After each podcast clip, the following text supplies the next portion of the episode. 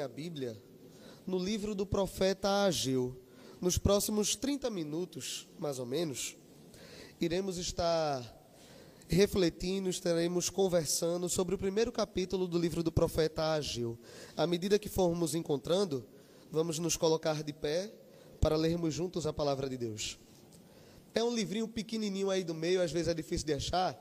Se você achar o livro de Mateus, o Evangelho de Mateus, é só voltar.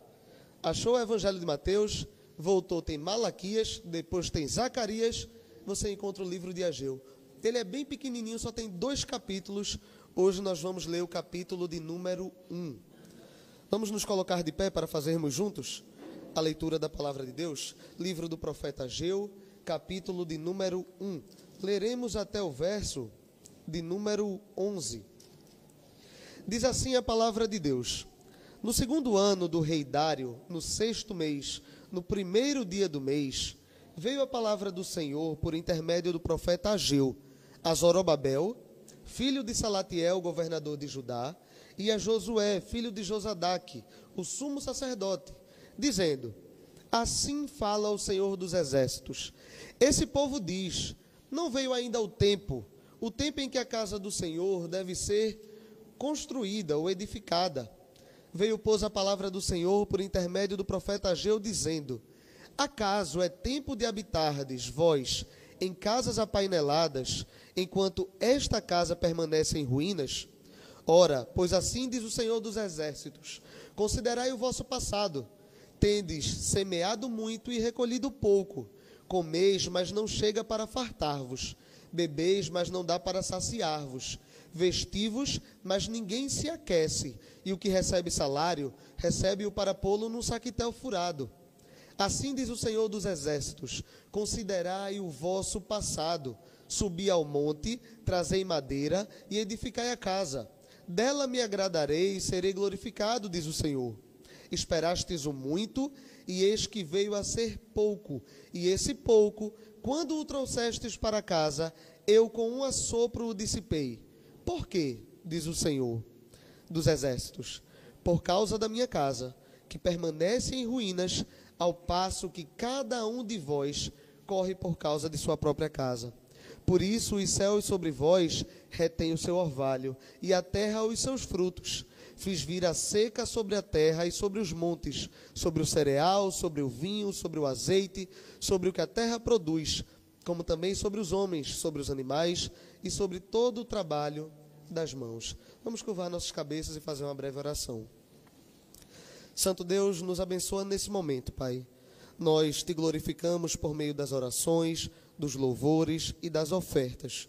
Que agora tu possa falar com cada um de nós. Que a mensagem do Evangelho seja pregada e que ela encontre terreno fértil nos corações que aqui estão, Pai. Tira de nós toda desatenção tira de nós toda a inquietação, que nós possamos ter nossas mentes atentas, nossos ouvidos acurados a escutar a tua palavra, Pai. Que a palavra também seja ministrada da melhor maneira e que teu espírito guie toda a ministração da melhor forma. Que nós possamos sair daqui crentes mais fiéis, mais maduros e mais conhecedores da tua palavra. É o que eu te peço em Cristo Jesus. Amém. Os irmãos podem sentar.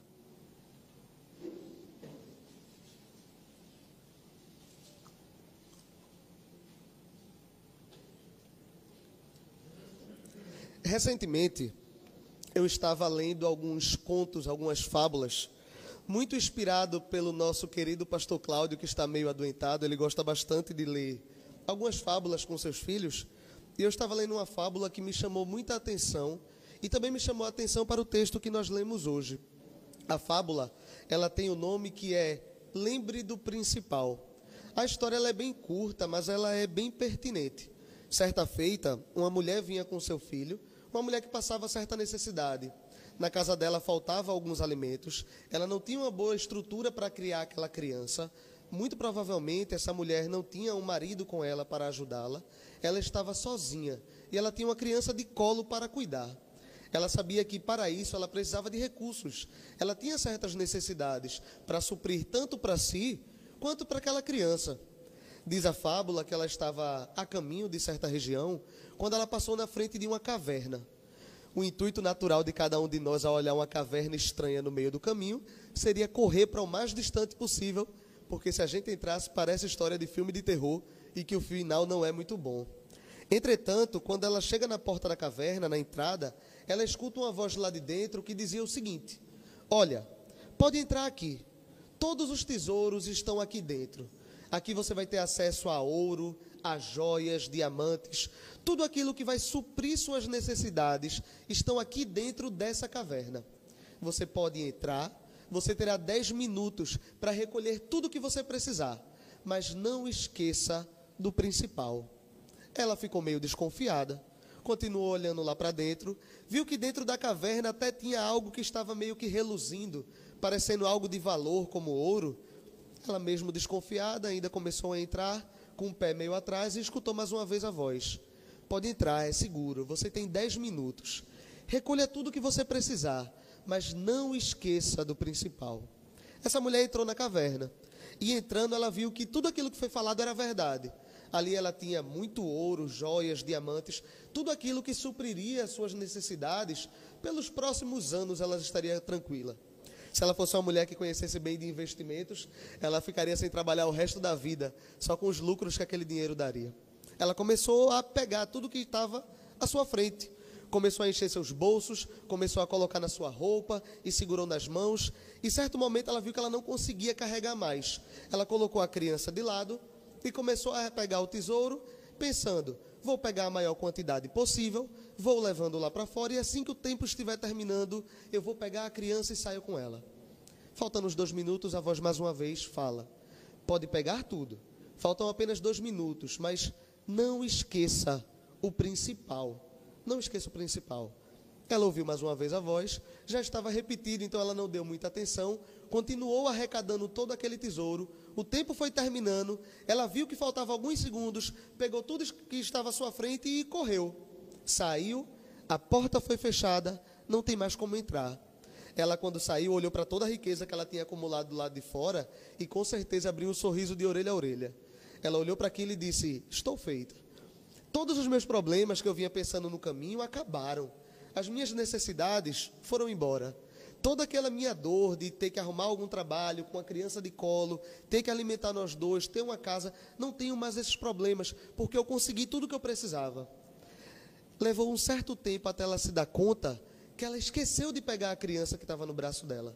Ela se preocupou tanto com aqueles tesouros e a voz alertou várias vezes para não esquecer o principal. Aquela mulher esqueceu o principal. Aquela mulher é uma figura muito interessante para a gente falar do povo de Israel dentro do cenário que aqui estamos. Para a gente entender o texto do profeta Ageu. E eu aconselho os irmãos a darem uma lida nos profetas menores. São livros que muitas pessoas deixam de lado mas eles têm ensinamentos extremamente profundos com as histórias que são contadas.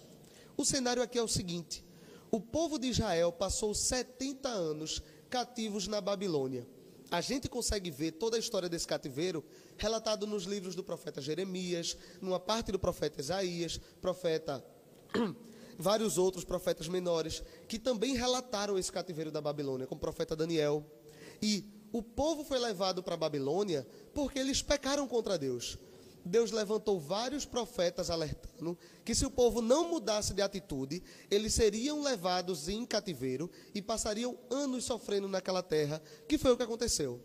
Israel foi levado para a Babilônia e passou 70 anos distante da sua terra. Jerusalém foi assolada. Todo aquele território foi destruído e as ruínas ficaram naquele local o povo de Israel foi levado escravo e começou a ter que viver naquela sociedade que era extremamente diferente da vida deles. Começaram a trabalhar.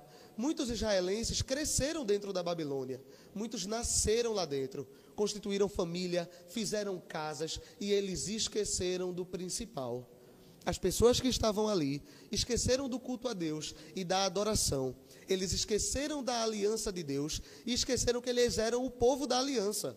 Eles eram aqueles que guardavam as alianças de Deus na terra e eles esqueceram enquanto estavam cativos na Babilônia.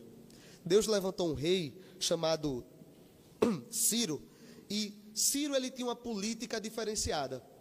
Ele olhou para aquele povo e disse: Olha, eu soube de algumas profecias e eu não quero dar de cara com as consequências dessas profecias. Então, Ciro olha para o povo de Israel e diz: Eu vou deixar vocês voltarem. Depois de 70 anos de duro trabalho, de escravidão, longe de Deus, Ciro é levantado e existem profecias onde o profeta fala que Deus levantará o seu servo, Ciro, para libertar o povo de Israel. E Ciro de fato liberta.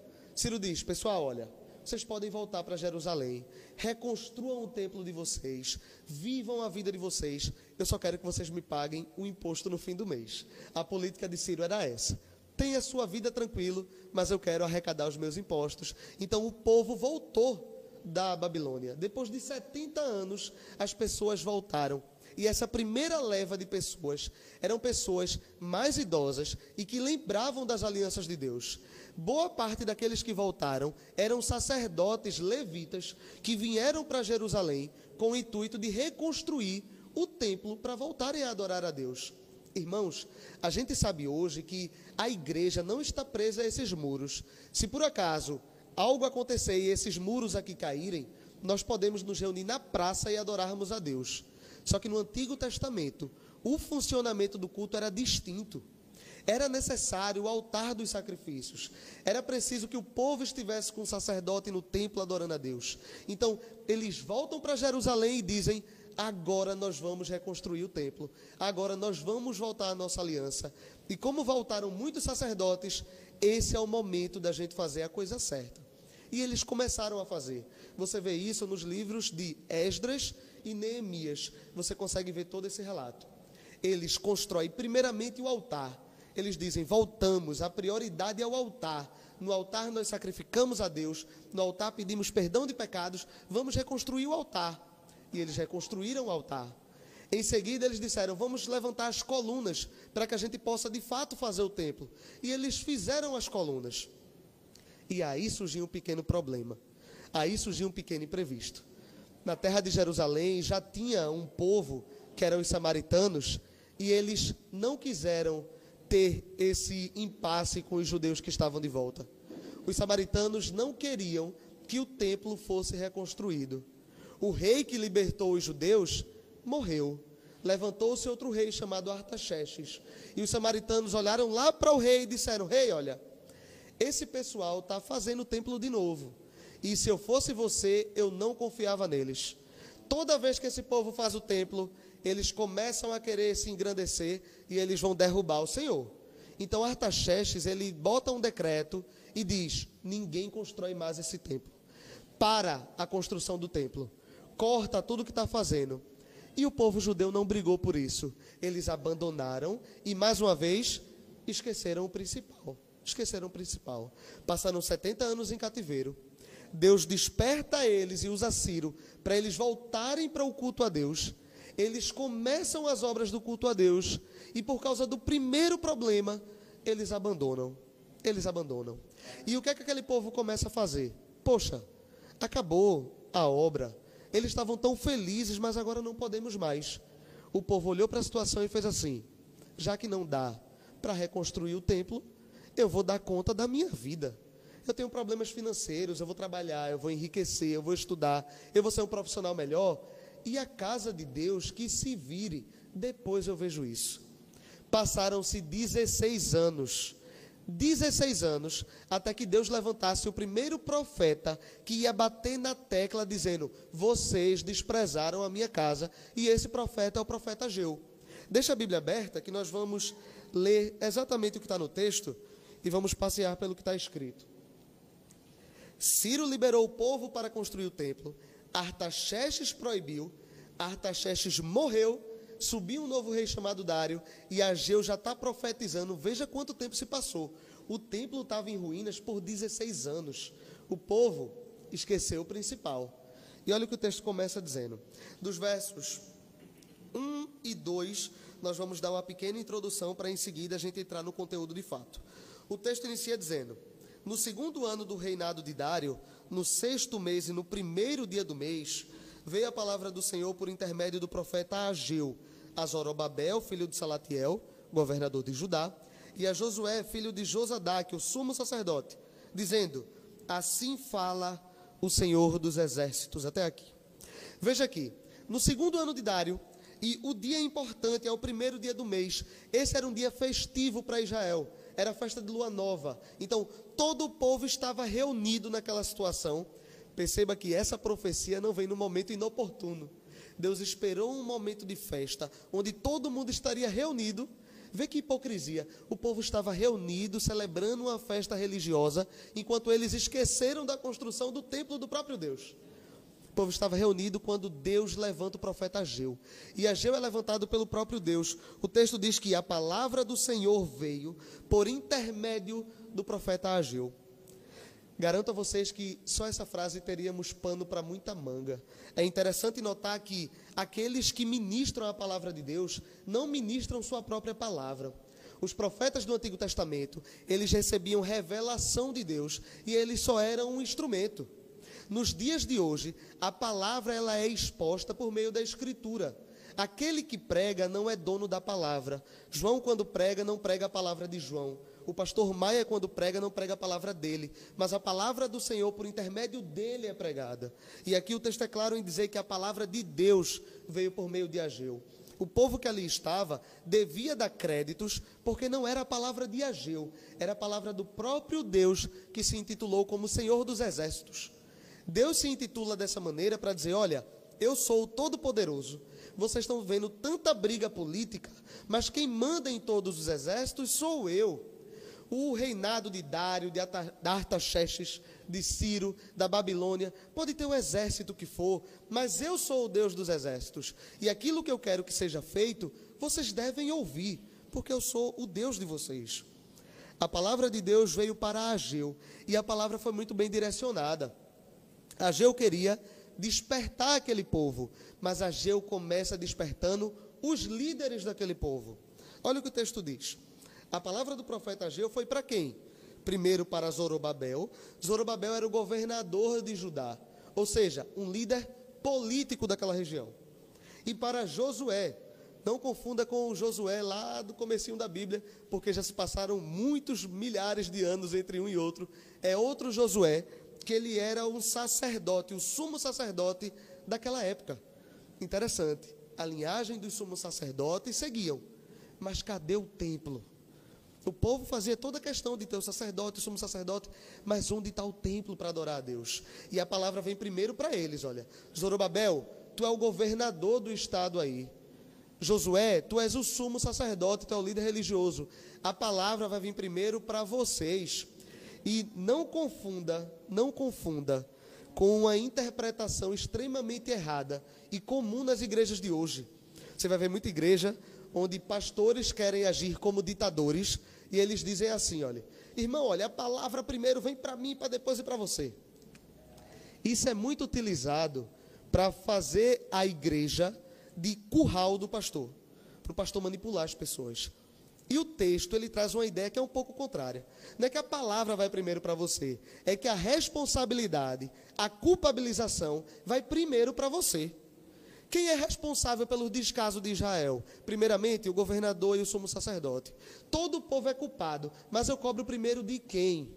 Deus cobra primeiro das lideranças. Primeiramente, Deus cobra das lideranças. Isso é algo que a gente tem que aprender. Nayana hoje é líder do Ministério Infantil.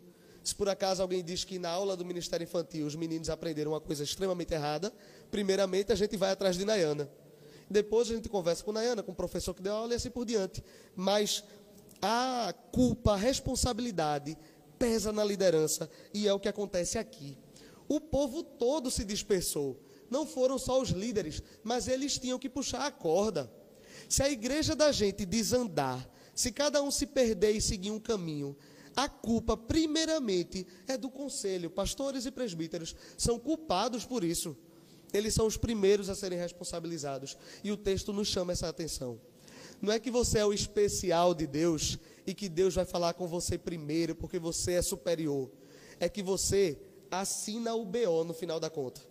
O irmão Felipe Alberto é militar e certa vez ele estava conversando com a gente que dentro do exército tem alguns julgamentos que ele que tem que fazer todo apanhado de provas para dar um veredito no final e ele assina. Se der errado, a culpa é de Felipe Alberto porque é ele que assinou. O comandante assinou também, a culpa é do comandante que é superior. Aqui a gente vê Ageu dizendo assim, ó, vocês que são os líderes primeiramente, Primeiramente, vocês deviam puxar a corda. Vocês estão errados, juntamente com todo o povo. O povo será culpabilizado. Mas primeiro a gente vê isso. Nota, isso só nessa introdução. O que nós temos? Deus levanta o profeta num cenário de festa para dizer: vocês esqueceram da minha casa. E aqui a gente entra, de fato, no conteúdo da mensagem, que é extremamente relevante. Dos versos 2 até o verso 4, a gente vai ver o primeiro ponto dessa profecia que é trazida por Ageu, que Deus dá a Ageu, dos versos 2 a 4. Olha o que o texto diz. Assim fala o Senhor dos Exércitos. Este povo diz: Não veio ainda o tempo, o tempo em que a casa do Senhor deve ser edificada. Veio, pois, a palavra do Senhor por intermédio do profeta Ageu, dizendo: Acaso é tempo de vocês habitarem em casas apaineladas, enquanto esta casa permanece em ruínas, primeira coisa que vem na profecia é a acusação. Primeira coisa, ele vai acusar onde está o erro. Deus vai apontar onde está o erro do povo. E Deus, ele começa dizendo: Olha, vocês estão dizendo assim, olha. O povo de Israel estão dizendo, como está no verso 2: Não veio ainda o tempo em que a casa do Senhor deve ser edificada. Note, se você chegasse em qualquer israelita e dissesse: Irmão, você acha que a gente deve reconstruir o templo? Ele ia dizer: sim, devemos reconstruir o templo. Ninguém era contra. Só que a desculpa deles é: ainda não veio o momento. Ainda não chegou o tempo onde a gente vai edificar a casa de Deus. Ainda não chegou a hora. Irmão, olha, é claro, e isso era usado mesmo. Eles interpretavam profecias de maneira errada para chegar a essa conclusão. Eles diziam: olha, o decreto de Artaxerxes mandou parar a construção. Isso é um sinal de que Deus não quer que a gente faça o templo. O rei foi contra, os samaritanos foram contra. Isso nos mostra que não é a hora da gente fazer isso. Não é que eu não quero fazer, é que agora não dá. Que agora não dá. Tem uma frase que é muito interessante e eu não lembro do autor. Eu vi o autor hoje, mas a minha memória está um pouco comprometida. Que a frase diz: o homem que é bom em dar desculpas, ele não é bom em mais nada. O homem que é bom em dar desculpas, ele não é bom em mais nada. Porque aquele que sempre dá desculpas, no final ele não faz nada. Digamos que eu seja responsável por reformar a minha casa. E todo dia eu sou extremamente hábil em dar desculpas e não fazer aquilo. Eu nunca vou ser bom em fazer aquilo, porque eu só dou desculpas. E o povo de Israel estava fazendo exatamente isso eles não se dedicavam ao que era importante, eles esqueceram o principal e eles diziam: o tempo não é agora, irmão. Vai chegar a hora que a gente vai fazer isso.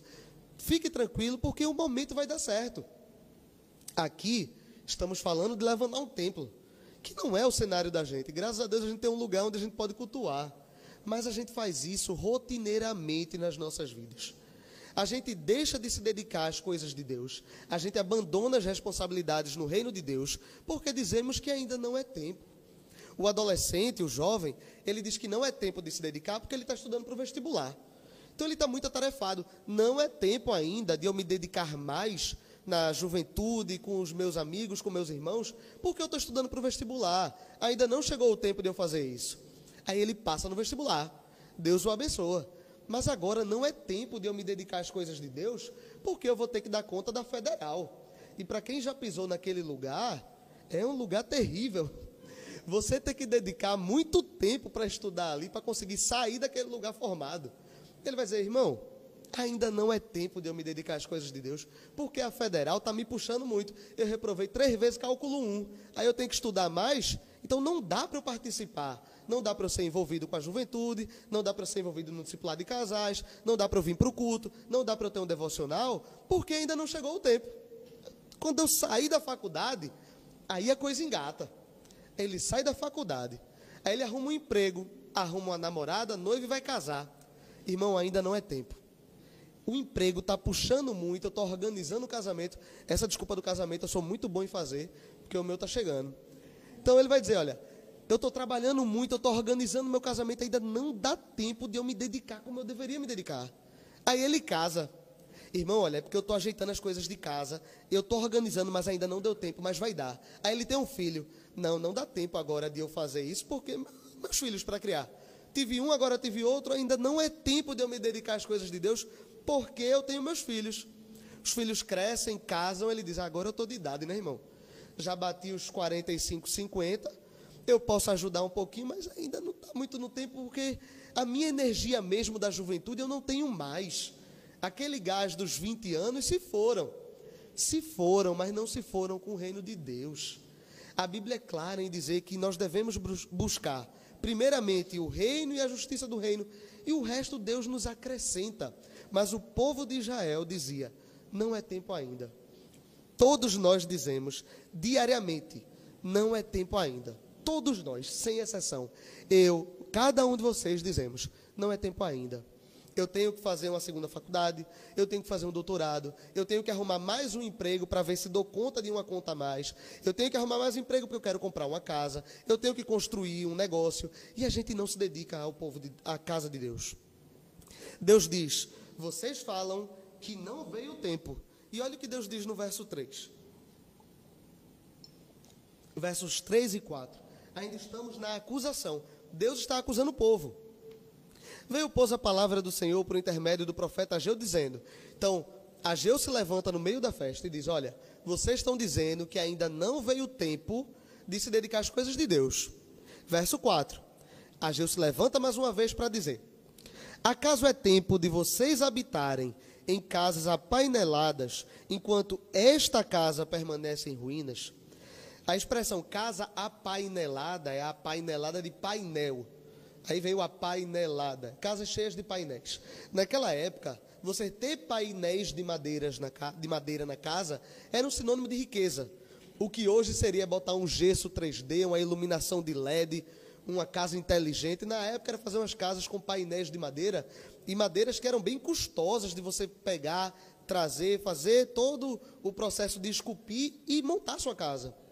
Deus está dizendo: olha, vocês dizem que não tem tempo para fazer as minhas coisas a minha casa está em ruínas. Vocês fizeram um altar meia-boca, levantaram duas ou três colunas que agora está quebrada há 16 anos, mas a casa de vocês está show de bola. O meu templo, onde é para adorar, vocês não adoram. Vocês não me cultuam mais. Vocês esqueceram das alianças que eu fiz com vocês. Mas a casa de vocês está tudo em ordem. Você não se dedica à igreja, mas você está com três graduações, quatro mestrados, cinco empregos e está morando numa mansão. Mas a igreja está passando necessidade. Você disse que vai se dedicar à sua família. Sua família está uma bênção, você tem que se dedicar a ela. Você está com cinco filhos criados, todos formados, casados, tudo direitinho, cada um com a casa, e a igreja está passando necessidade porque você não deu uma atenção.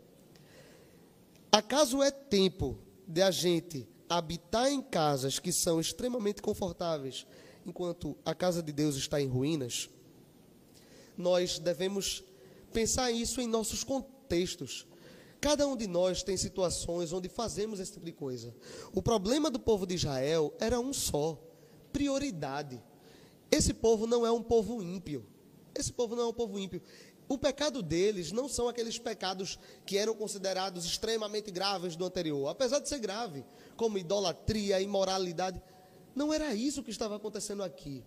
O povo de Israel esqueceu do que era principal. O povo de Israel é a mulher da fábula. Eles entraram na caverna, se encheram de tesouros e esqueceram a criança lá dentro. Eles esqueceram do principal. Eles edificaram casas, eles trabalharam, eles enriqueceram. Alguns nem voltaram da Babilônia porque já estavam ricos lá e esqueceram do culto a Deus, esqueceram do principal. Quantas vezes nós dedicamos todos os nossos horários a trabalhos, lazer e nas mais diversas atividades e nós esquecemos do principal? O principal é nós termos o nosso relacionamento com Deus e eu nem falo só de estarmos presentes na igreja. Quantas vezes a gente tem tempo para trabalhar, estudar, mas a gente não tem meia hora para ler a Bíblia e fazer uma oração? A gente não tem. Tem pessoas que estudam oito horas por dia. Não, porque eu tenho que me dedicar. Amém, é uma bênção. Eu queria ter essa habilidade. Eu sou tão inquieto que eu estudo uma, eu tenho que andar um pouquinho para depois voltar a estudar mais uma. Tem gente que sente e fica oito horas, eu conheço vários. Mas a gente não tem meia horinha para ler a Bíblia, fazer uma oração e ter um momento devocional com Deus. Os nossos problemas são de prioridades. Nós devemos olhar para nós mesmos e nos perguntarmos: o que é, que é prioritário na minha vida? E você vai querer se enrolar. Você vai dizer assim: olha, a prioridade na minha vida é Deus. E eu recomendo um exercício. Faça o seguinte exercício: em uma folha, você liste cinco das suas prioridades. O que é minha prioridade? Deixa eu botar lá. Sei exatamente, vai ser isso. Deus, minha esposa ou marido, meus filhos. Aí você vai alencando. Em seguida, você veja quanto tempo você gasta em cada uma delas. E vai ser incrível notar que as das primeiras posições você gasta menos tempo. Você gasta menos tempo. E sabe o que tem nas nossas cabeças para fazer isso? Porque a gente pensa assim, olha, Deus é tão importante, mas Deus sabe de todas as coisas. Então ele entende se eu deixar ele de lado por um momento. Minha esposa, minha esposa sabe da luta que eu estou passando. Então ela entende se eu deixar de pastoreá-la por umas duas semanas, porque eu estou correndo atrás de outra coisa. Ela vai entender. Mas ela não era o principal. Se era o principal, devemos gastar tempo mostrando que de fato é. Não adianta dizer que é o principal se a gente não vive dessa maneira. Os versos 1 a 4, Ageu é levantado por Deus para fazer as acusações. Povo, vocês estão pecando porque a prioridade de vocês está invertida. Dos versos 5 a 7, Deus vai mostrar qual é a consequência que o povo tem em inverter as prioridades. Porque a gente pensa, poxa, eles deixaram a casa de Deus de lado para se dedicar à profissão, ao trabalho e ao dinheiro. Espero, no mínimo, que eles estejam ricos. Não quiseram trabalhar tanto, não quiseram se encher tanto de riquezas, eu espero que eles estejam numa fartura, estejam com abundância de recursos, porque eles se dedicaram só a isso. Aí Deus olha e diz: Não, porque o seu recurso não vem de você. É claro que você se esforça, você se capacita, você estuda, você vira o melhor profissional, mas basta Deus tirar um pouco da sua saúde e você não vai exercer sua função. O seu recurso não vem da sua mão. Eu gosto muito de dizer isso porque eu aprendi isso na prática. Deus me mostrou essa situação assim, ó, na minha frente. Eu sempre fui uma pessoa de me dedicar muito ao meu trabalho, em questão de querer ser um bom profissional. Eu sempre quis ser um profissional muito excelente no que eu faço. O ano era 2021, quando eu tive uma crise de staff e passei algumas semanas sem trabalhar e perdi várias oportunidades porque eu perdi parte da minha saúde por causa do trabalho. E era Deus mostrando assim, olha, Tu quer trabalhar bastante, João. Eu estava em oito empregos diferentes. Oito empregos diferentes. E Deus mostra assim: olha, tu quer trabalhar em oito locais diferentes, mas se eu tirar a tua saúde, tu não trabalha em nenhum. Vocês correm tanto, mas o recurso quem dá sou eu. Olha o que diz os versos 5 a 7. Ora, pois assim diz o Senhor dos Exércitos: considerai o vosso passado. Deus chama o povo, olha, considere, vamos pensar um pouquinho, um pouquinho sobre o que vem acontecendo. Vocês estão dizendo que estão correndo muito aí na vida de vocês. Vamos ver se está valendo a pena? Vamos botar na balança? Considerai o vosso passado. Tende semeado muito e recolhido pouco. Comeis, mas não chega para fartar-vos. Bebeis, mas não dá para saciar-vos. Vestivos, mas ninguém se aquece. E aquele que recebe um salário, recebe-o para pô-lo num saquitel furado. Assim diz o Senhor dos Exércitos: considerai o vosso passado. Lembre-se do vosso passado. Lembre do que está acontecendo. Povo de Israel, vocês estão correndo tanto, minha casa está em ruínas. A de vocês está na melhor das qualidades possíveis. Vocês estão no conforto, cheio de painéis de madeira. Mas e aí? Esse corre-corre está dando resultado? E a palavra diz que não. Deus diz: vocês semeiam muito, mas vocês colhem pouco. Vocês trabalham 12 horas, mas vocês estão recebendo um salário bem curtinho no fim do mês e não está dando para nada. Vocês comem, mas vocês não se fartam. Vocês bebem, mas não se saciam. Ele chega a dizer: vocês se vestem, não se aquecem, e o salário de vocês que vocês recebem, parece que você recebe e caiu num saco furado. Essa é uma sensação que todos nós já sentimos na pele, sem sombra de dúvidas. Todo mundo já sentiu. Chega lá dia 5, rapaz, pense no dia abençoado, dia 5 ou o quinto dia útil. Cai o salário aqui, ó. Pô, três dias depois você pagou 15 contas e você está mais liso do que tudo. E Deus está dizendo para esse povo o seguinte: olha, sabe por que vocês estão vivendo assim? E ele vai dizer lá embaixo: porque eu estou fazendo isso com vocês. E aqui eu chamo a atenção para uma coisa que a gente deve ficar muito atento. Quando você vai para essas igrejas muito grandes, que pregam a teologia da prosperidade, alguns pastores ensinarão vocês a fazer barganhas com Deus. Olhe, você dá o dízimo e Deus lhe abençoa. Você dá uma oferta e Deus vai lhe abençoar. Você dá o seu carro. Com Deus não se barganha. Você acha mesmo que Deus está fazendo questão do seu dinheiro? A questão aqui não era o dinheiro. Claro, precisava de recursos para fazer o templo. Mas você acha que Deus precisa que se levante um irmão para dar o dinheiro? Deus é dono de tudo. E as pessoas que contribuem são só um meio que Deus usa. O problema é que é a prioridade mesmo. O problema não é que você não entregou o dinheiro lá na construção que precisava. O problema é que você está esquecendo do que é principal para gastar com outras coisas. Entenda, o problema do povo de Israel não é um problema de bolso, é um problema de coração. O coração deles focavam em coisas que eram erradas. Com Deus não se barganha.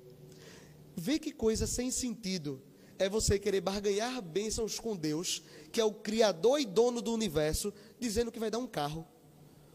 É como eu chegar para um milionário e dizer: Olha, se eu quero que tu faça algo para mim, mas eu vou te dar dois reais. O milionário vai rir da minha cara. Barganha com Deus não existe. Deus não lhe abençoa num modelo onde você bota Deus contra a parede e você oferta na igreja e diz: Deus me abençoe. Como isso já foi ensinado desse jeito em púlpitos de igreja já foi ensinado, porque eu já vi em púlpitos de igreja. Deus está dizendo assim: olha, vocês não têm satisfação nos bens que vocês têm, porque a satisfação que vocês procuram não se acha nesses bens. Nem todo o povo era pobre, não.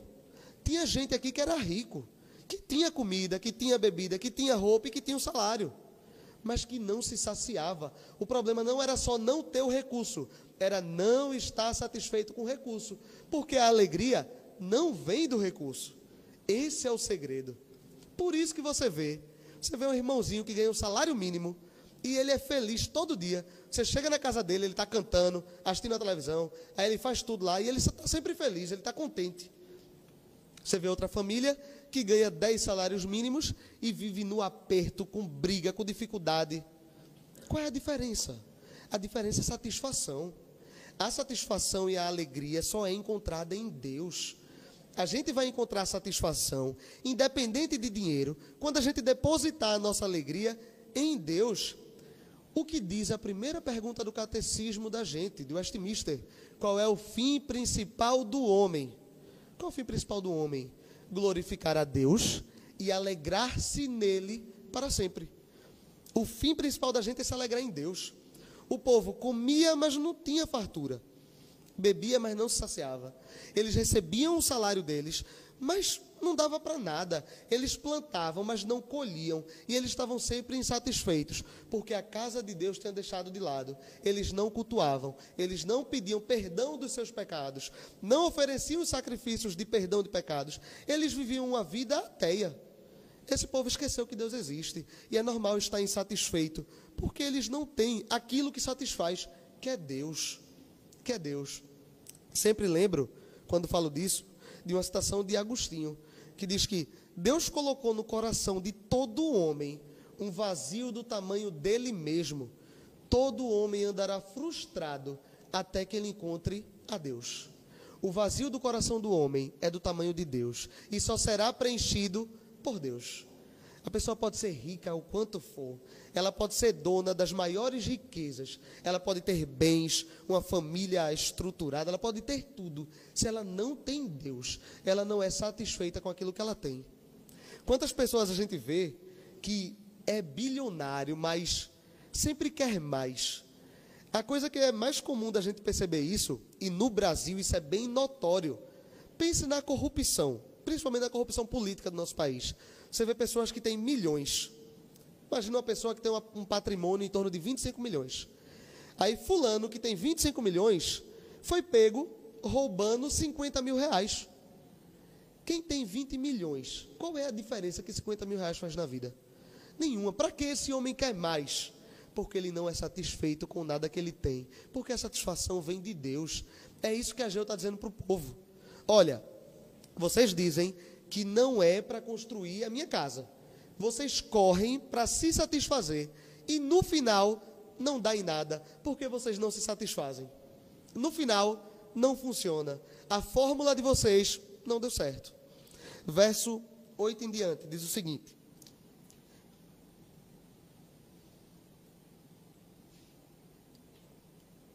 Subi ao monte, trazei madeira e edificai a casa, dela me agradarei e serei glorificado, diz o Senhor.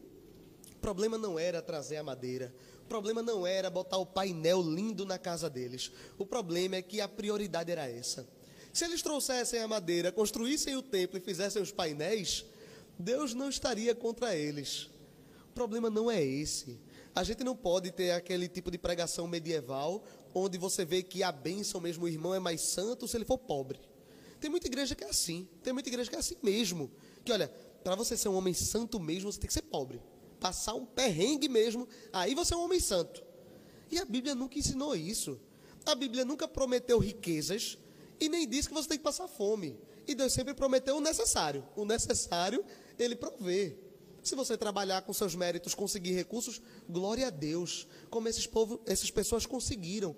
Mas elas esqueceram do principal. E Deus diz: subam, tragam a madeira e edifiquem a minha casa, porque dela eu vou me agradar, eu vou ser glorificado, diz o Senhor.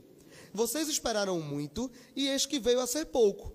E esse pouco, quando o trouxestes para casa, eu com um assopro dissipei. Olha o que Deus está dizendo. O recurso que vocês trouxeram para a casa de vocês, fui eu que dissipei mesmo. Fui eu que fiz sumir. Digamos, tem pessoas que ganham muito dinheiro. Aí chega dezembro, ela diz, eita, dezembro vai dar tudo certo. Eu vou ter um décimo terceiro, meu salário dobra, vou fazer muita coisa. Aí o carro quebrou, já foi uma parte. Eita, deu uma infiltração, aí foi outra parte. Eita, tive um problema de saúde, vou ter que gastar só com remédio. Aí no final sumiu. Meu irmão, eu gastei com o quê? Eu gastei com o quê? Sumiu. Deus está dizendo assim, ó, eu soprei porque você esqueceu do principal. Deus está dizendo isso para o povo de Israel. Vocês juntam o dinheiro e levam para dentro de casa para ficar com a casa maravilhosa e depois vocês pensam que o dinheiro sumiu. Fui eu que sumi com esse dinheiro daí. Eu soprei. Eu fiz com que vocês não se satisfizessem com seus recursos porque vocês esqueceram de mim. É o que Deus está dizendo. E ele ainda diz: olha, por que eu fiz isso? Porque eu estou dizendo a você que eu fiz. Mas por quê? Diz o Senhor dos Exércitos. Por causa da minha casa, que permanece em ruínas, ao passo que cada um de vós corre por causa da sua própria casa. Por isso, os céus sobre vós retêm o seu orvalho, e a terra os seus frutos. Fiz vir a seca sobre a terra e sobre os montes, sobre o cereal, sobre o vinho, sobre o azeite, sobre o que a terra produz, como também sobre homens, sobre animais e sobre todo o trabalho das mãos de vocês. Essas são as consequências essas são as consequências. Olha como Deus ele é didático no ensino dele. O povo está pecando.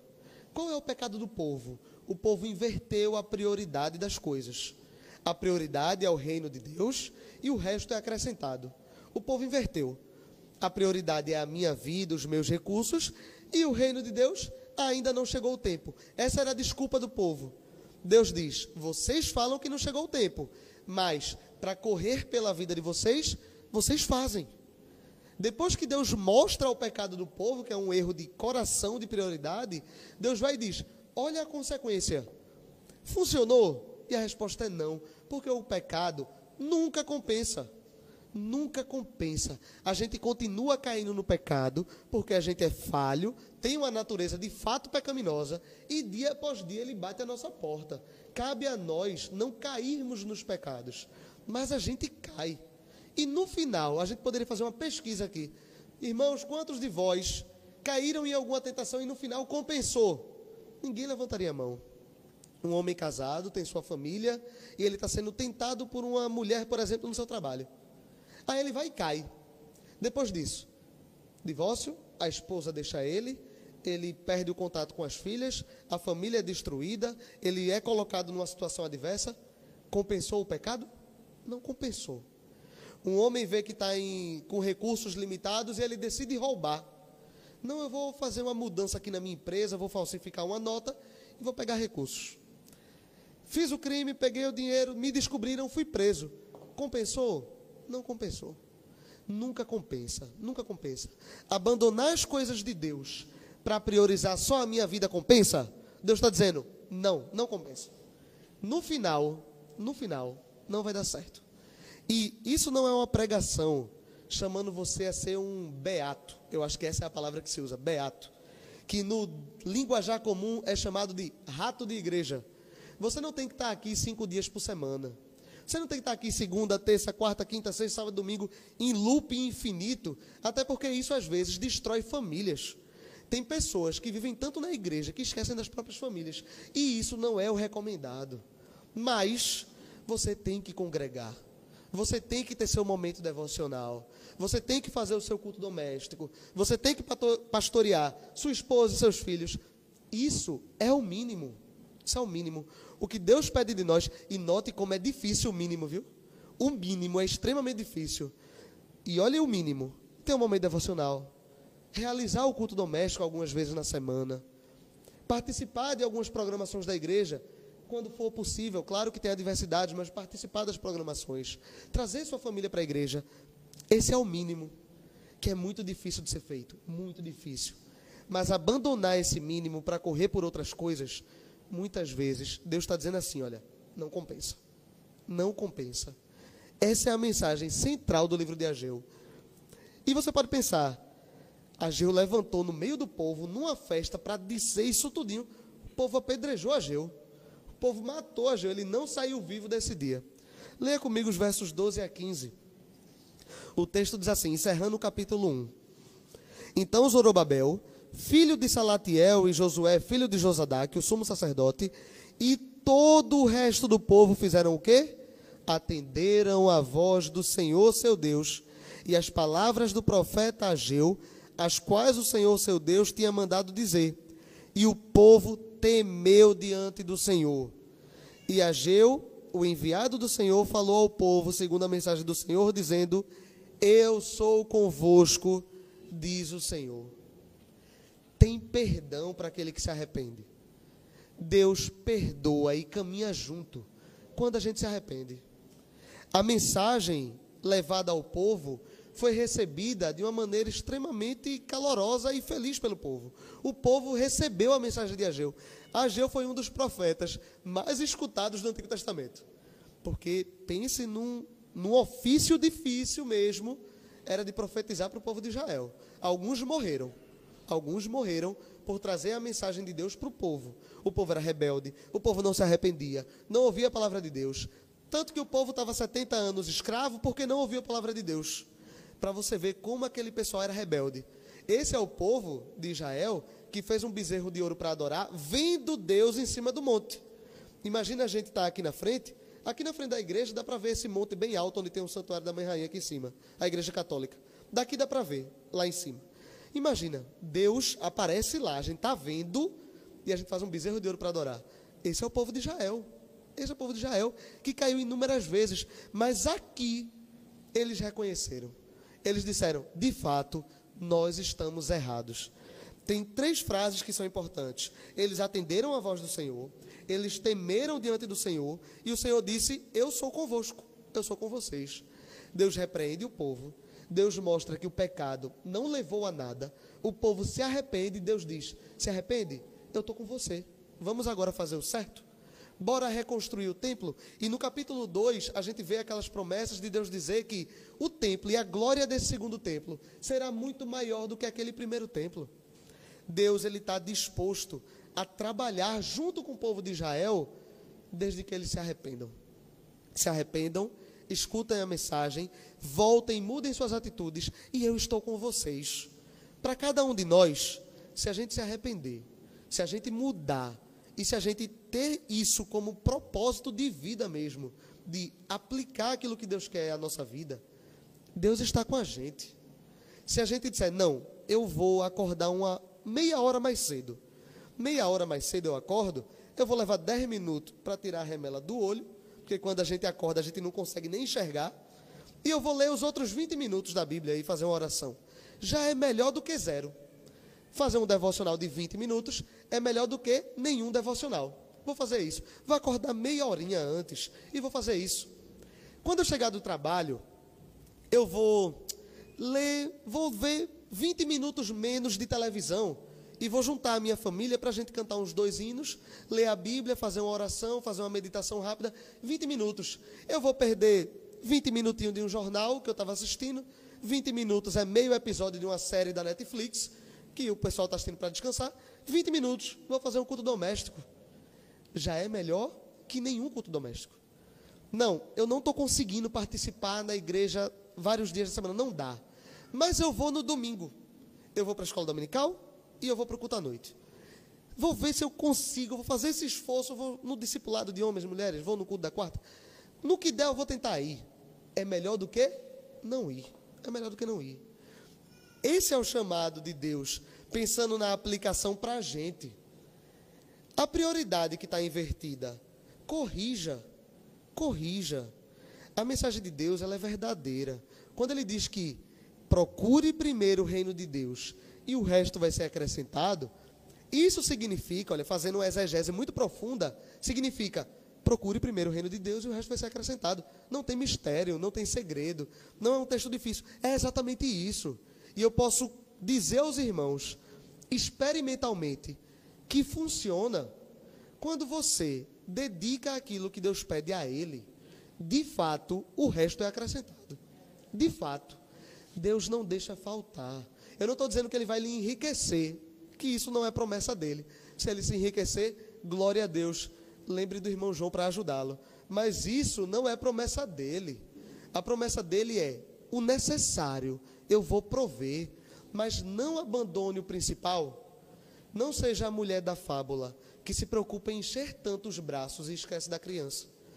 Ela podia ter acumulado uma grande riqueza nos seus bolsos, em uma mão, e ter pegado a criança no outro braço. Ela podia. Dava para ter feito um equilíbrio. Dava para ter feito. Mas ela esqueceu. O chamado de Deus para a gente é: não esqueçam. Se vocês esqueceram, relembrem do principal. Mudem, voltem para aquilo que é principal. Se vocês fizerem, se vocês ouvirem a minha voz, se vocês me temerem, Deus diz: Eu estarei convosco. Essa é a promessa dele para cada um de nós. Vamos abaixar nossas cabeças e fazer uma oração? Santo Deus, te damos graças por estarmos reunidos aqui, Pai. Te agradecemos pela narrativa escrita no livro do profeta Ageu e pelo ensino que ela traz para cada um de nós. Senhor, sabemos que é difícil, Pai, aplicar aquilo que tu nos pede. É extremamente complicado, é extremamente difícil. Nossa natureza carnal, nossa natureza pecaminosa não quer que nós façamos isso. Nossos desejos são para outras coisas. O bem que nós queremos fazer, nós falhamos. O mal que nós queremos evitar, nele nós caímos, Pai. Mas temos fé que tu estás conosco, que temos o teu Santo Espírito para nos consolar, para nos amadurecer, para nos ajudar, para que a gente possa crescer juntos, Pai. Faz com que cada irmão possa auxiliar o outro na caminhada da fé. Que cada irmão possa ajudar o outro nas disciplinas espirituais. E que nós possamos crescer juntos como igreja. É o que eu te peço em Cristo Jesus. Amém.